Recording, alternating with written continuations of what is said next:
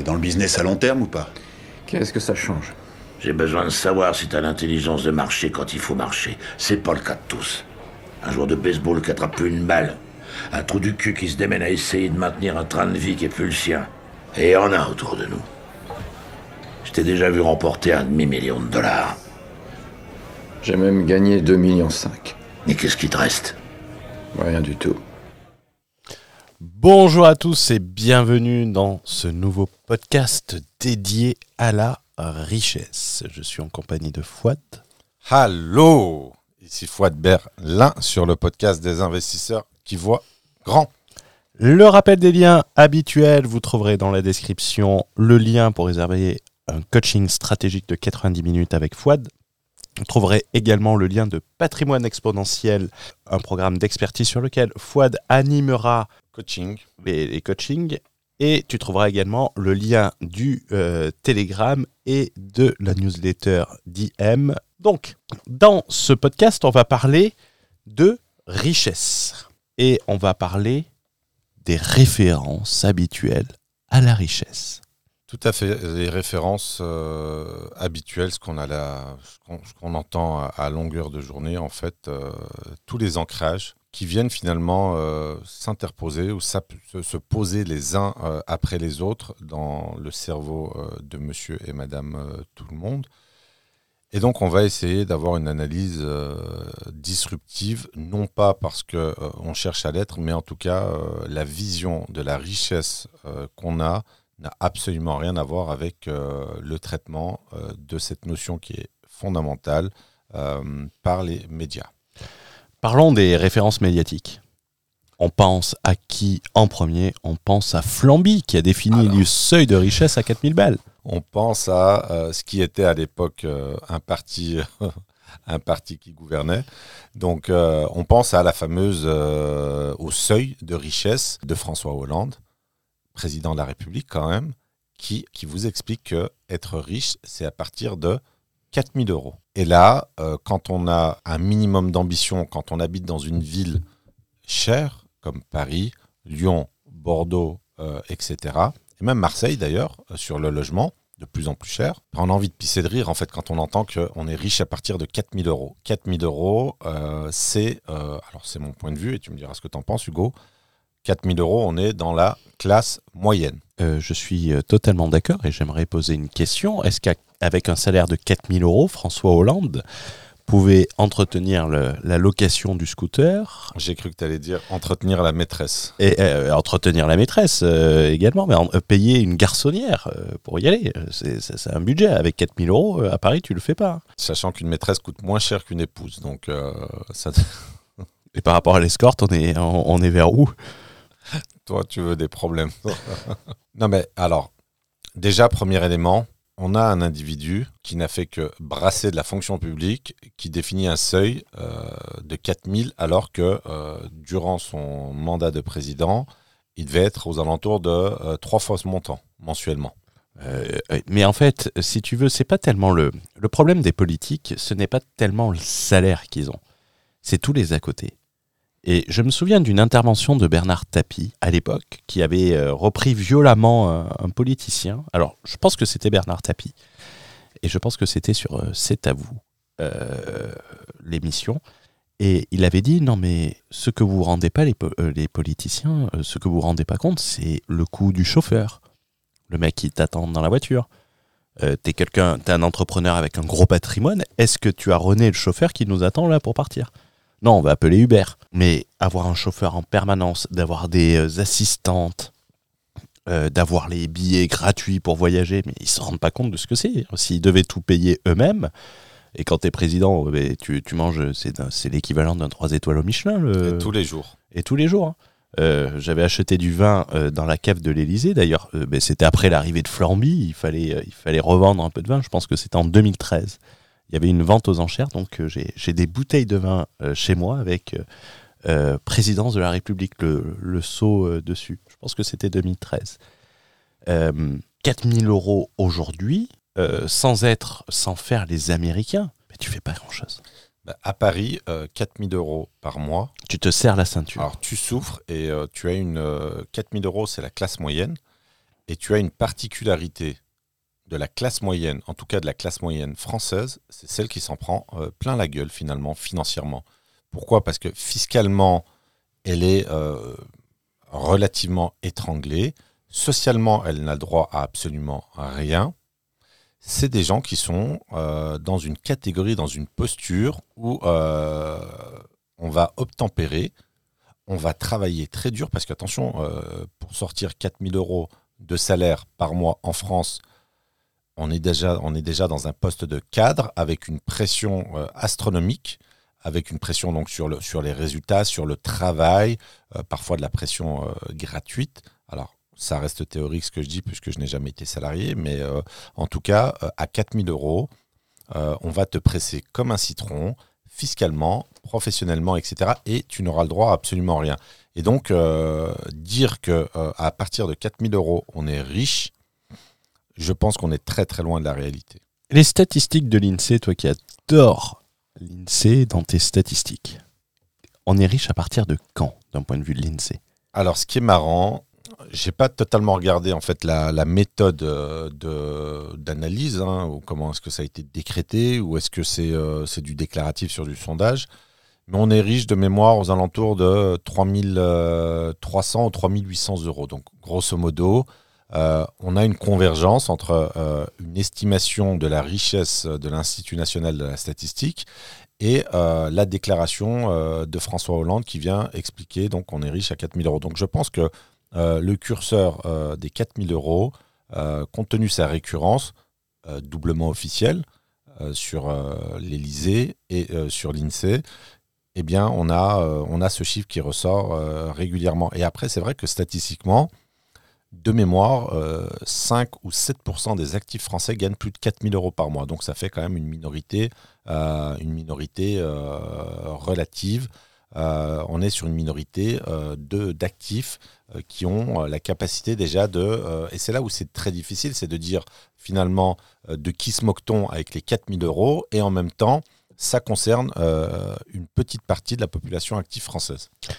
Alors, je ne sais pas si tu as vu euh, tous ces shorts, euh, et c'est passé dans des euh, sondages récemment, concernant la courbe du bonheur, qui s'estompe tel un diesel lancé à partir de 7000 euros par mois ou 5000, je ne sais plus. Bah, j'avais lu en fait une, étude d'un psychologue américain qui a, qui a innové, qui a innové sur, sur la partie psychique et qui est l'auteur des, euh, des, études euh, sur les biais cognitifs.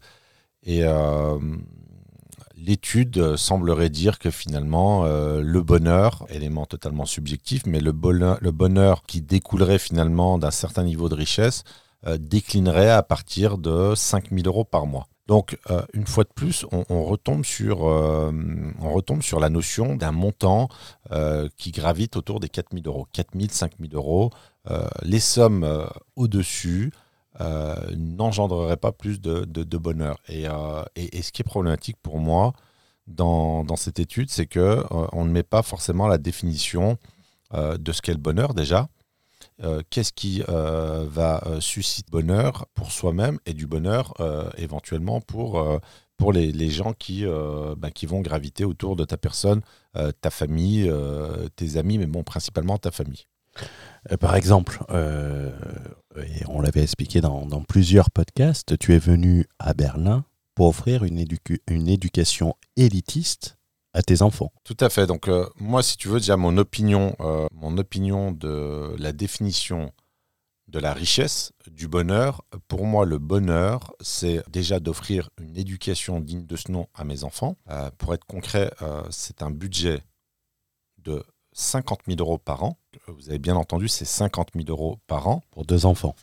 Pour deux enfants, école privée, internationale, euh, bilingue, anglais-allemand. Euh, coût de l'expatriation spécifique à, à, ce programme euh, d'investissement dans l'éducation.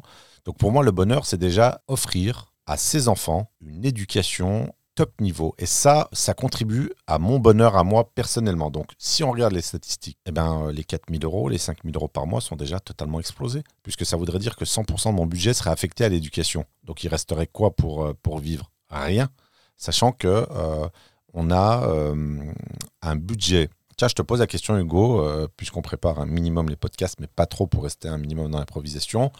Euh, quel est le pourcentage alloué à l'éducation des ménages français, hors éducation nationale?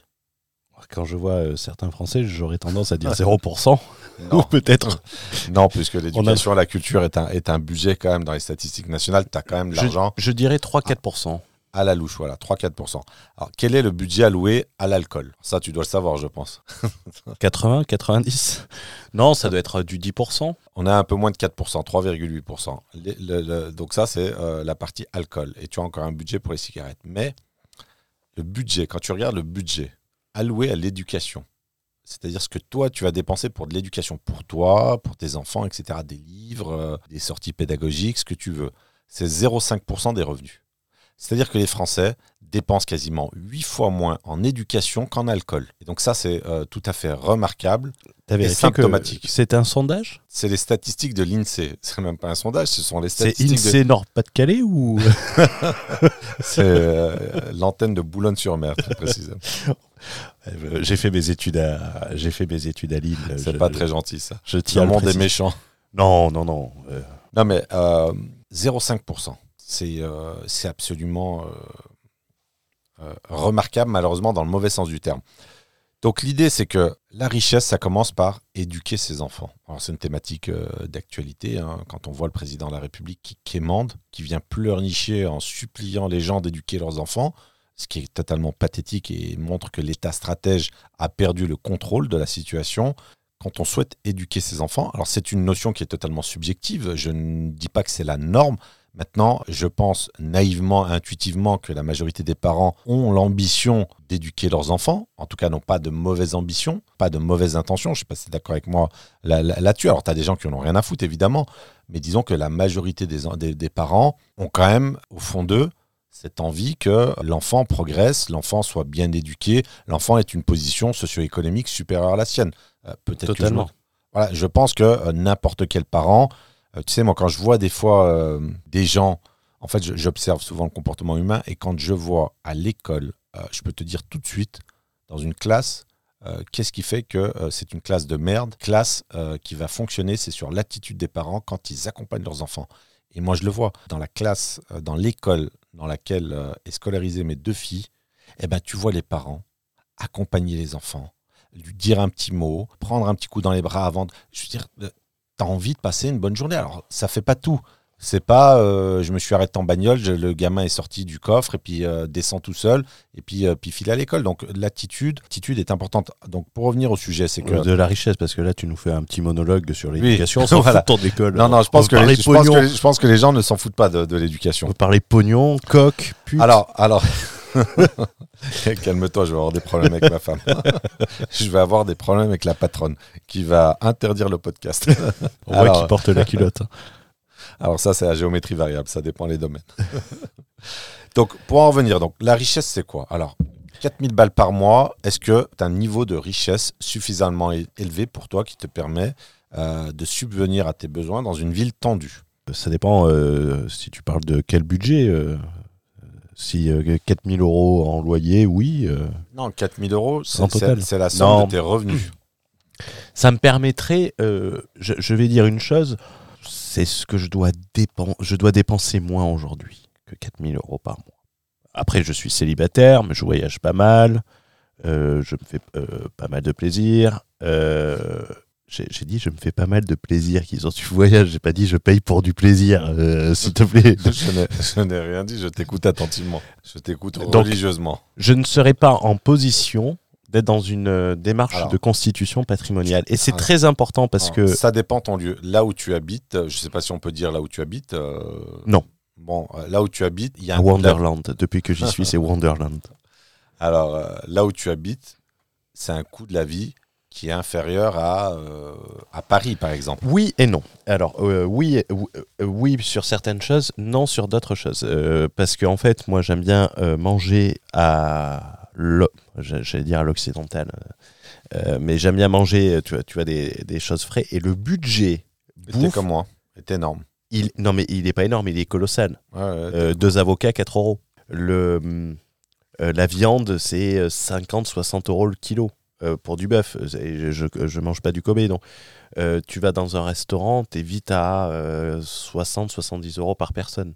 Et c'est pas Dubaï. Oui, parce que là, ça, ça- ça- c'est par rapport à un mode de vie aussi qui est très particulier, qui n'est pas voilà, cohérent. Qui n'est pas adapté à bouffer des patates et des cailloux. Euh, Voilà. Mais, mais euh, pour en revenir à la question du coût, avec 4000 euros, alors, bon, toi, tu es un cas particulier parce que tu n'as pas d'enfant, mais euh, quand tu as un enfant, quand tu as rien. des enfants, alors, tu n'as pas d'enfant à ta connaissance, À ma, conna- à ma charge. alors, à ta connaissance et à ta charge, euh, quand Non. tu as des enfants, ça change la donne. Moi, je vais te dire, Tu as des dépenses supplémentaires. je vais te dire, si demain euh, je suis à Paris euh, avec des enfants, c'est 10 000 euros net minimum. Bah, Parce que 4000 euros à Paris, entre le logement, l'éducation des enfants. Euh, Et je pense pas que tu vis comme un ababin si tu as deux Non. enfants, euh, euh, comme dans ton cas. si tu veux profiter de ce que la ville a à offrir, c'est-à-dire les sorties. euh, Je vais dire les jouissances de la vie. Non, mais je parle si j'avais des enfants, s'il te plaît. On va me prendre pourquoi sur le podcast? Non, mais si tu vas au théâtre, si tu, si, si tu vas voir des spectacles, des choses comme ça, ça, Mais, un truc cher. tout con, un restaurant une famille suivi d'un cinéma, on est déjà quasiment à 150 euros la soirée. Hmm. C'est énorme. Ben, après, si tu vas chez Flunch. Ouais, mais bon, euh, j'ai dit restaurant, j'ai pas dit euh, soupe populaire. Oh putain, on va, s'en prendre plein la gueule. Mais c'est plus marrant que ça parce que C'est l'enseigne préférée de ma mère et j'y vais de temps en temps pour lui faire plaisir. tu vas pas à courte paye? Non, euh, chez Flunch. On Le- va fluncher. Je préfère aller chez Nike? Ah, j'ai pas compris le rapport Nike. Euh, tu vas chez Flunch, on va fluncher. Je préfère aller chez Nike. Toi, tu es un pervers. tu veux censurer le podcast? On voit que c'est la fin de la journée. C'est la fin de la journée. Il y a deux choses qui sont très intéressantes et euh, ça permet de faire un rebond sur, euh, sur la, la notion de richesse. C'est que ceux qui parlent de richesse parlent en mensuel. Et en fait, moi, je ne considère pas que, euh, que ça soit un montant. Et c'est ça qui est intéressant et c'est ça qu'on va introduire. C'est que en réalité, la richesse ne s'exprime pas en flux de trésorerie. Tout à fait. Alors euh, là, on est sur, un, sur une disruption totale. Euh, moi, ce que je ne supporte plus sur, euh, le contenu Internet, c'est que systématiquement, euh, on va parler en mensuel. On va parler en salaire par mois, montant par mois, bénéfice par mois, comme si on avait en France une distribution des dividendes mensuels qui n'existe pas encore aujourd'hui. Euh, raisonner en flux, euh, ça va être un, un- ça va, ça va poser plusieurs problèmes. Euh, C'est une mentalité euh, de salarié, c'est pas une Alors, mentalité d'entrepreneur. c'est une mentalité de salarié, tout en rappelant que le statut de salarié, on n'a absolument rien contre ce statut, puisque c'est le meilleur statut pour investir dans l'immobilier, pour emprunter et donc investir. Mais en tout cas, c'est un, un statut, c'est un mode de réflexion qui va induire des horizons, un horizon temporel très court terme. Le mensuel est du très court terme sur des stratégies qui euh, portent sur 10, 15, 20 ans, au minimum 5 ans. Donc en fait, au lieu de raisonner en flux, il est préférable de raisonner en stock. Et euh, quand on parle de stock, on parle de stock financier, on parle euh, de capital.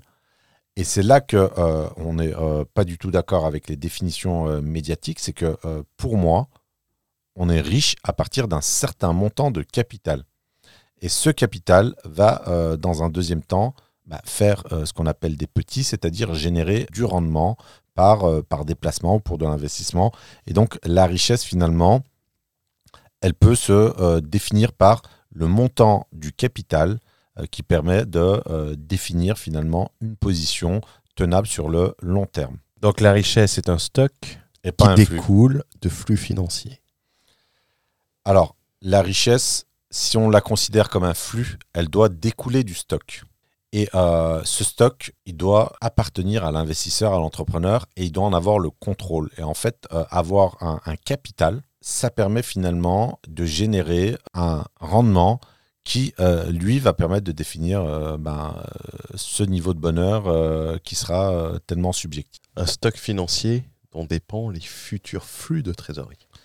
Tout à fait. Petite question, Hugo. Pour toi, quel est le montant de du capital optimal au-delà de la position du, du vachier ou... Alors, deux questions. Montant du capital minimum, montant du capital optimal.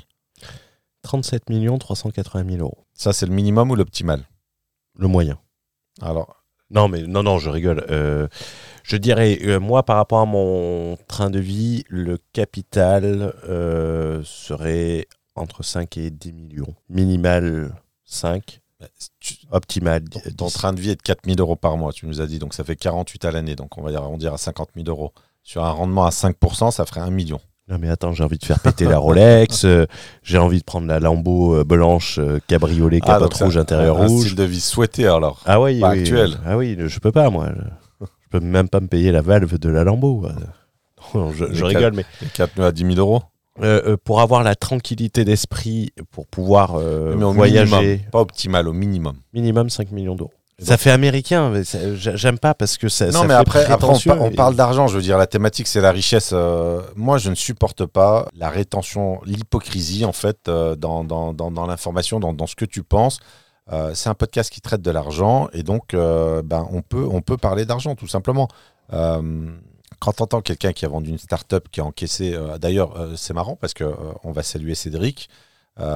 séminaire qu'il organise en, septembre sur Aix-en-Provence, qui est sur l'exit, donc sur la sortie, lorsque un entrepreneur vend sa société, qu'est-ce qu'il fait du, capital la, notion du capital est fondamentale et il faut être à l'aise avec ça. C'est-à-dire que malheureusement, comme on est dans l'URSS qui a réussi, eh bien, euh, qui est la définition de la France, selon Le Monde, en tout cas selon la, définition d'un journaliste du Monde, je trouve que c'est une définition qui est extrêmement pertinente. Parler du capital, c'est fondamental et euh, le définir en termes d'objectifs pour venir financer un style de vie, pas forcément basé sur euh, la consommation. On a parlé d'éducation c'est là où on a élevé le, le- le- le débat parce que euh, euh, brasser de l'argent pour euh, rouler en Lamborghini et acheter de la Rolex, moi ça ne m'intéresse absolument pas. Je suis pas du tout là-dessus.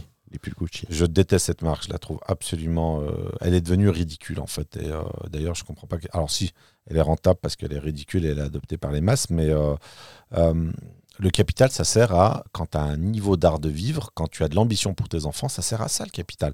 Et ça sert à garantir en fait la pérennité de ton style de vie et de ton indépendance. Mais euh, moi, pour euh, te donner mes chiffres, même si tu m'as pas posé la question, pour moi, le, le- le- le capital minimum, euh, c'est 2-3 millions d'euros. Le minimum pour maintenir un style de vie. Et le capital optimal, c'est 10 millions. Et le capital intermédiaire, c'est 5. Ouais, donc on a à peu près les mêmes. C'est à peu près les mêmes standards. C'est à peu près les mêmes standards. Après, moi, j'estime qu'à qu'à 2 millions, on peut largement financer euh, un style de vie euh, où, euh, évidemment, tu roules pas sur l'or. Alors, tout est relatif, hein, mais tu as de quoi bien vivre et payer ce que tu dois payer pour honorer tes obligations. Donc voilà.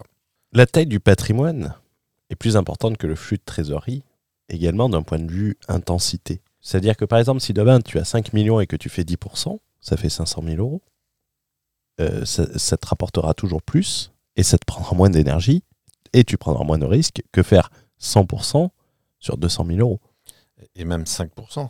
5% sur euh, 5 millions, ça fait quand même 250 000 euros. Et là, si on raisonne en mensuel, c'est quand même 20 000 euros par mois, ce qui est une somme qui est quand même relativement importante. C'est colossal. 20 000 euros, quel que soit, quel que soit l'endroit sur Terre, bon, peut-être pas à Monaco si tu dois être propriétaire, Ah, t'es Euh, pas propriétaire à Monaco. euh. Alors- Si, de 1 mètre carré, quoi. Bah, euh, sauf si tu, euh, tu peux te faire financer, mais euh, ce que je veux dire par là, c'est qu'avec ce montant, tu peux vivre n'importe où, en Occident, et encore a fortiori, bon, on ne sait plus trop comment le définir, le tiers, le quart. Ah, le tiers-monde, est-ce que tu sais d'où vient l'expression du tiers-monde? Non, je sais que c'est quoi C'est le troisième monde, c'est ça? En fait, c'était à l'époque. c'est, euh, le tiers-monde est associé avec, euh, est associé avec euh, les, les pays d'Afrique, euh, mais c'était tout simplement les pays non alignés entre euh, euh, l'Ouest et l'Est. Et aujourd'hui, euh, tiers-monde est associé à. C'était pays non alignés. à une situation économique. Voilà. Mais euh, voilà, 20 000 euros par mois, c'est largement, mais largement suffisant pour euh, vivre euh, confortablement, payer les études de ses enfants, prévoir un minimum l'avenir. Donc, donc voilà, donc je pense que ce qu'il faut retenir de ce podcast, vous l'avez compris, arrêtez de raisonner en flux. Arrêtez de raisonner en mensuel. surtout pour les entrepreneurs et encore plus pour les investisseurs parce que quand on raisonne par mois, c'est qu'on raisonne à court terme et on ne n'abandonne pas les schémas psychiques euh, de sa position actuelle et on refuse quelque part euh, de muter sur autre chose qui est, euh, bah, par exemple, le statut d'entrepreneur. Et en parlant d'entrepreneur, le capital est d'autant plus important du fait de la sécurité nécessaire. Alors là, tu abordes également un point qui est, important. Je pense que ça fera peut-être d'un, ça fera peut-être office d'un podcast à part. Euh, le capital, surtout dans le processus d'accumulation du capital, donc dans le processus de capitalisation, le fait de se constituer un patrimoine, ce qui est extrêmement difficile, surtout quand on, euh, euh, part de, de pas grand-chose. Alors financièrement, quand on se fait tout seul, puisque évidemment on ne se fait jamais tout seul, puisqu'on a des parents, on a, on a l'école, on a etc. Mais financièrement, euh, la notion du capital est, est fondamentale et le capital est le principal garant de la liberté de l'entrepreneur. Et on le voit d'ailleurs pour les personnes qui ne se concentrent pas sur le capital, mais que sur le flux de trésorerie, euh, qui affichent tout sur Internet. hein. Ils affichent tout sur Internet, hein, cette mentalité du flux de trésorerie. Mais en fait, ils te parlent de quitter la rat race, euh, l'expression, Oui. ne vise personne. Né dans les États-Unis, né aux États-Unis, je crois dans les années euh, 50, il me semble, ou Mm. 60. Euh, Et en fait, ils disent quitter la rat race pour entrer dans la course au lapin, courir après la carotte, perpétuellement. Et c'est euh, c'est pas une roue où le rat tourne, mais euh, c'est c'est un champ où il court de carotte en carotte, quoi, le lapin. C'est ils ont pas de liberté. Ils peuvent pas dire. On a fait une introduction sur Vachier, qu'on dit la magnifique position du Vachier, euh, qui est l'extrait du film euh, The Gambler, c'est ça? C'est ça. ils ne sont pas en position de dire va chier. Parce qu'ils sont, comme dans l'extrait, prisonniers de leur train de vie. Ils sont prisonniers de leur train de vie et en fait, la problématique principale, c'est que le flux mensuel est consommé et, et même ce qui est épargné n'est pas suffisamment significatif pour augmenter la taille du capital. Ah oui, parce qu'ils ont une consommation, euh, j'en connais certains, eux, à mon avis, euh, 20 000 euros par mois, euh, ça suffisait pas. Je vais, te faire une anecdote euh, très personnelle. Il y avait un...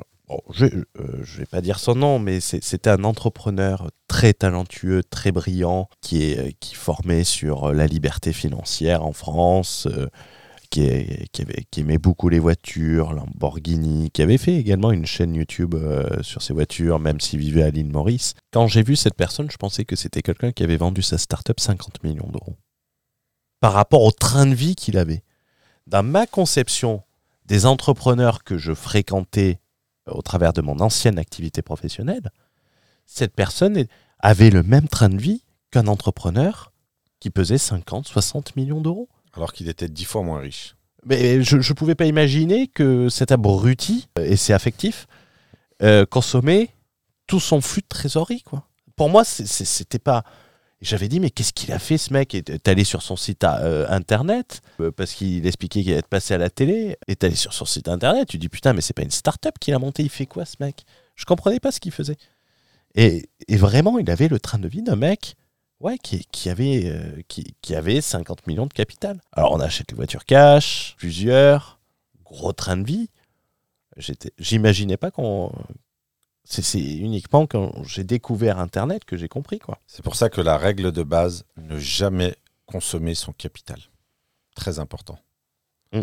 Le capital, c'est l'outil de travail de l'entrepreneur. Autant d'un point de vue comptabilité, euh, sur sa boîte. Alors, que... alors que ce soit capital euh, propre, Mm. propre à l'individu, ou capitaux propres de la société, pour moi, de toute façon, c'est la même chose, dans le sens où tout va au service de la société, c'est-à-dire que euh, ton Ah non, ça c'est la conception de l'autre. C'est tout ce qui est à la société vient non, moi, à titre personnel. Moi, tout ce qui est tout ce qui relève du capital, même personnel, a vocation à être avancé à la société. Donc en avance concours associé. Et, et le but, euh, c'est d'avoir un outil de travail qui puisse te permettre de travailler dans les conditions les plus euh, optimales possibles. Et d'ailleurs, euh, dans un système capitalistique, comme on le connaît en Occident et comme euh, c'est devenu la norme au niveau mondial, hein, et on a très peu de pays communistes, hein, on doit avoir euh, la Corée du Nord, Ouais. l'Algérie, Cuba, Euh, L'Algérie est communiste. Bien sûr, l'Algérie est communiste, c'est un pays centralisé. Euh, D'ailleurs, les plus grands amis de l'Algérie sont, euh, sont la Russie, euh, qui est euh, un ancien pays euh, communiste, qui ne l'est plus hein, finalement, Cuba.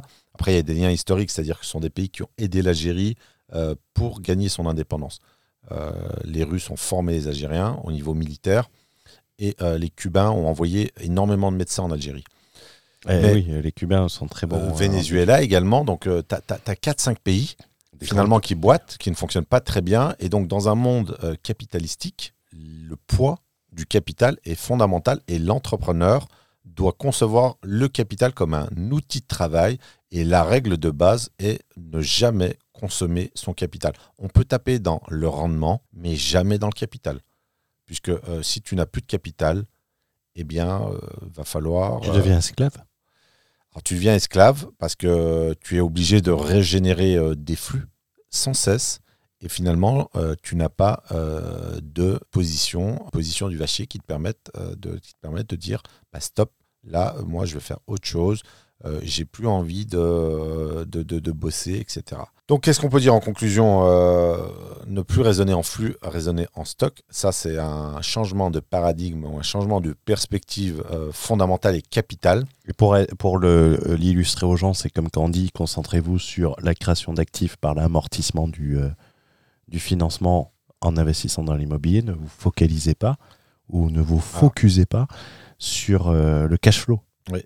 Alors le parallèle est, très intéressant parce que euh, le gros avantage en fait de l'amortissement du capital qui ne se voit pas, c'est qu'il ne peut pas être consommé. Et finalement, l'amortissement du capital, C'est l'épargne forcée. c'est de l'épargne forcée et ça vient alimenter ton capital.